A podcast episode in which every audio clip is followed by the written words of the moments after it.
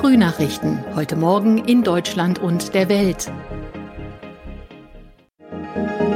Herzlich willkommen zu unserem Podcast. Es ist Montag, der 25. April. Mein Name ist Nicole Markwald.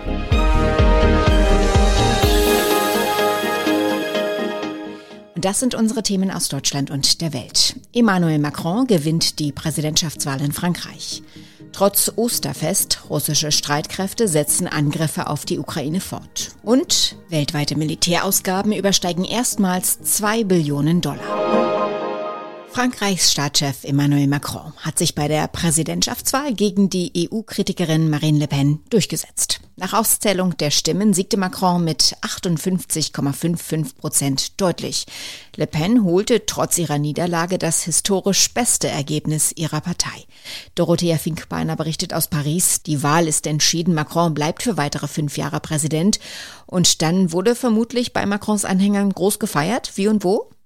Also Macron hat ja ein Händchen für spektakuläre Auftritte. Er ist am Abend noch hochsymbolträchtig zu den Klängen der EU-Hymne vom hell erleuchteten Eiffelturm angekommen, hat dort dann mit seinen Anhängern gefeiert, aber auch recht ernst erklärt. Ab jetzt bin ich nicht mehr der Kandidat eines Lagers, sondern der Präsident für alle. Was natürlich nicht nur in Richtung derjenigen geht, die Le Pen gewählt haben, sondern auch in Richtung der vielen Nichtwähler. Immerhin ist jeder Vierte erst gar nicht zum Wahllokal gegangen. Marine Le Pen hat verloren, zum zweiten Mal gegen Macron. Wie hat sie reagiert? Naja, sie hat ihre Niederlage natürlich eingestanden, aber gleichzeitig ihren Anhängern versichert, sie werde weitermachen. Das Spiel ist noch nicht vorbei, denn wir haben in einigen Wochen schon Parlamentswahlen. Und bei allem Jubel für Macron muss man auch sehen, dass Le Pens Rechtspopulisten der Macht in Frankreich noch nie so nah waren wie bei der Wahl gestern. Was bedeutet denn Macrons Wahl für Deutschland und für Europa? Also ich denke, dass ganz viele Leute in Brüssel und Berlin aufatmen.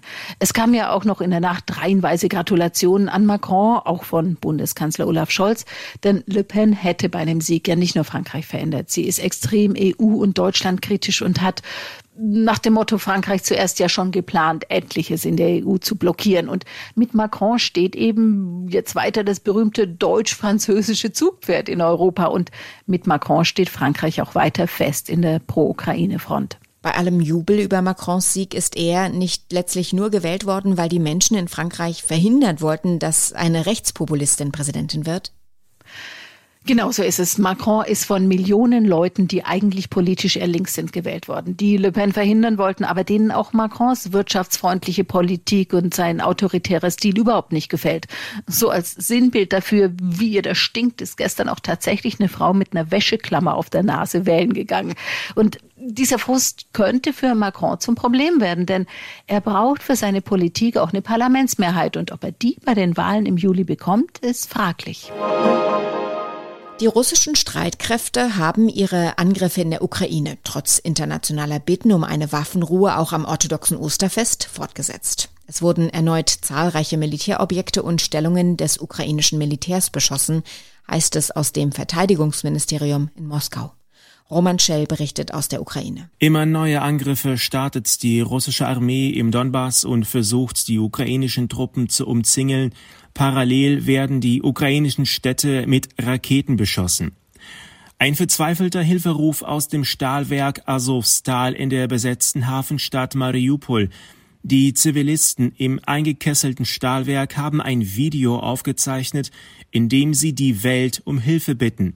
Sie wollen dringend evakuiert werden. Ihre Wasservorräte reichen maximal für eine Woche. Auch UN-Generalsekretär Antonio Guterres verstärkt seine Bemühungen um Frieden. Er wird in dieser Woche nach Moskau und Kiew reisen. Heute aber geht's in die Türkei. Dort trifft er den türkischen Präsidenten Recep Tayyip Erdogan. Miriam Schmidt berichtet aus Istanbul. Die Türkei unterhält gute Beziehungen zu beiden Seiten und sieht sich als Vermittlerin zwischen Russland und der Ukraine. Im März gab es auch Verhandlungen in Istanbul. Der UN-Chef wird dann weiterreisen nach Moskau, wo er von Putin empfangen wird. Dann reist er weiter nach Kiew und trifft sich mit dem ukrainischen Präsidenten Zelensky. Ob er etwas erreichen kann, ist jedoch fraglich. Zuletzt waren die Friedensverhandlungen ins Stocken geraten. Es ist ein neuer Rekord. Zum ersten Mal sind die Militärausgaben der Staaten der Erde 2021 über die Marke von zwei Billionen Dollar gestiegen. Das geht aus einem Bericht des Stockholmer Friedensforschungsinstituts SIPRI hervor. Im vergangenen Jahr wurden laut Bericht 0,7 Prozent mehr für Rüstungsgüter ausgegeben als im Jahr zuvor. Die deutschen Ausgaben sanken leicht. Spitzenreiter ist eine alte Bekannte. Sigrid Harms berichtet aus Skandinavien. Welches Land gibt denn am meisten aus für Rüstungsgüter? Ja, das sind wie immer die USA. Im letzten Jahr sind die amerikanischen Ausgaben für Rüstungsgüter zwar leicht zurückgegangen, aber im internationalen Vergleich sind sie mit 800 Milliarden Dollar unglaublich hoch. Auf Platz zwei kommt China, das fast fünf Prozent mehr ausgegeben hat, und zusammen stehen diese beiden Länder für die Hälfte aller Militärausgaben weltweit. Auch Indien, Großbritannien, Russland und Frankreich haben in 2021 mehr in Waffen investiert. Die deutschen Ausgaben hingegen sind leicht gesunken. Deutet sich der Konflikt in der Ukraine in den Zahlen schon irgendwie an? Ja, die Zahlen beziehen sich ja auf die Ausgaben, die 2021 im Vergleich zu 2020 getätigt wurden. Aber wenn man sich die Entwicklung des letzten Jahrzehnts ansieht, dann kann man deutlich sehen, dass seit der russischen Besetzung der Krim 2014 die Rüstungsausgaben wieder steigen. Und das bedeutet, dass es mehr politische Spannungen gibt. Die Ukraine zum Beispiel hat ihre Militärausgaben angesichts der Bedrohung durch Russland um 72 Prozent gesteigert. Auch Russland modernisiert seit Jahren sein Waffenarsenal Potenzial, was allerdings durch die westlichen Sanktionen etwas abgebremst wurde. Wie wird es weitergehen? Also für dieses Jahr werden die Zahlen sicher ganz anders aussehen. Zum einen haben ja viele Länder Waffen und Verteidigungssysteme an die Ukraine geliefert, die müssen ja ersetzt werden. Zum anderen haben viele NATO-Länder angekündigt, in Zukunft wesentlich mehr für Rüstung ausgeben zu wollen. Im Moment investieren nur acht der 27 NATO-Länder zwei Prozent ihres Bruttosozialprodukts in Militärgüter.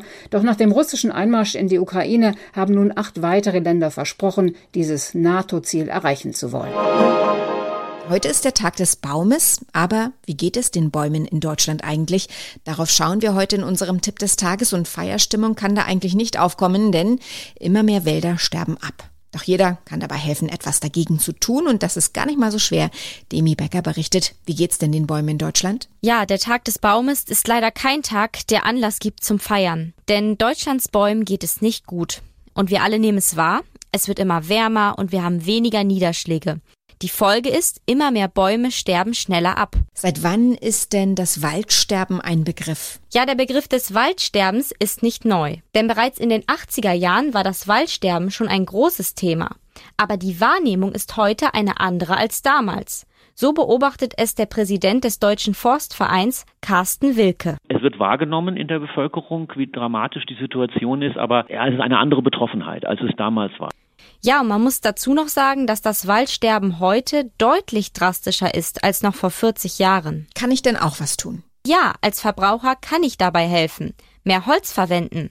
Das rät der Forstvereinpräsident. Denn Holzprodukte sind gegenüber anderen Materialien in einem riesigen Vorteil, was eben ihre CO2-Bilanz angeht. Holzbauten verlängern nämlich den Kohlenstoffspeicher aus dem Wald. Und wer ein Holzhaus baut, braucht dafür sehr viel weniger Energie, als wenn das Haus beispielsweise aus Ziegeln oder auch aus Beton hergestellt wird. Eine Gruppe von Weltraumtouristen von der internationalen Raumstation ISS ist auf dem Weg zurück zur Erde. Die vier Raumfahrer dockten heute von der ISS ab, nachdem die Reise zur Erde mehrfach wetterbedingt verschoben worden war. Noch im Tagesverlauf soll die Kapsel vor der Küste Floridas im Atlantik aufsetzen. Einzelne Weltraumtouristen gab es auf der ISS schon mehrfach, aber die sogenannte X-1-Mission ist die erste komplett private Crew. Soweit das Wichtigste an diesem Montagmorgen. Ich heiße Nicole Markwald und wünsche einen guten Tag.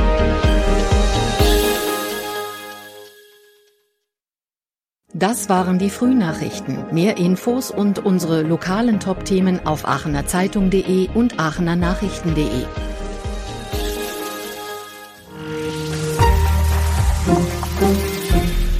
Die Frühnachrichten sind ein Podcast aus dem Medienhaus Aachen.